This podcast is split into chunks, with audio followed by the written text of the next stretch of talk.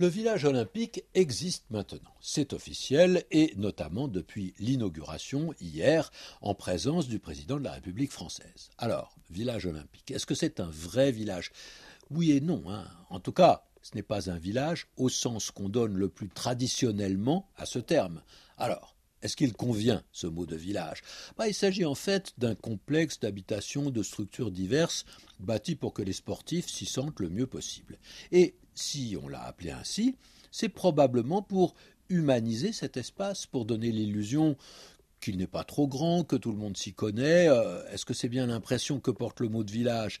Bah, Oui, le village, par excellence, c'est le lieu de la proximité. Proximité d'ailleurs qui date de plusieurs générations. Hein. Je te connais parce que je connaissais ton père, ta mère, qui eux-mêmes connaissaient mes grands-parents, etc.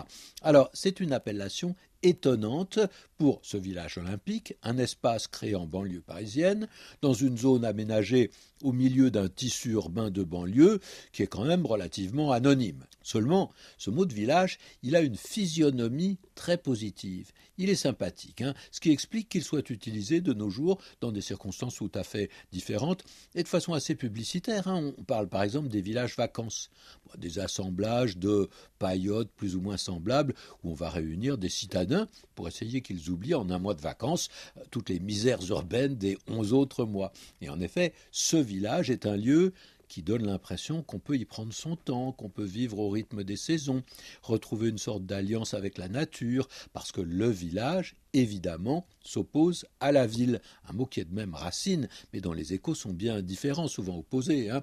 Le village donne une impression de campagne. Le lien social y est encore senti comme bien serré. Donc cela donne l'illusion qu'on reconstitue une vie sociale assez décontractée.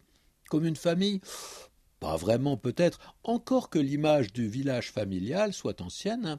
Rappelons-nous euh, Joachim du Bellay, ce poète français du XVIe siècle. Quand reverrai-je hélas de mon petit village fumer la cheminée?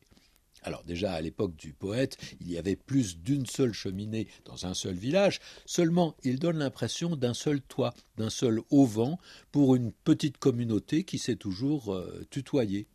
Et le village va donner une assez bonne image, par exemple, de la vieille Europe, même de la vieille France. Cela évoque le savoir-faire à l'ancienne, prenant l'exemple de ce qu'on appelle le Beaujolais village un vin qui semble naturel parce qu'il s'appelle comme ça. Alors même que on a choisi cette appellation pour masquer le fait que ce Beaujolais n'avait pas droit euh, à une appellation classée. Hein. Ce n'est pas un Fleury, ce n'est pas un Brouilly, ce n'est pas un Saint-Amour. Alors on va dire tout simplement, c'est un Beaujolais village. ça fait un peu euh, du fait maison, quoi.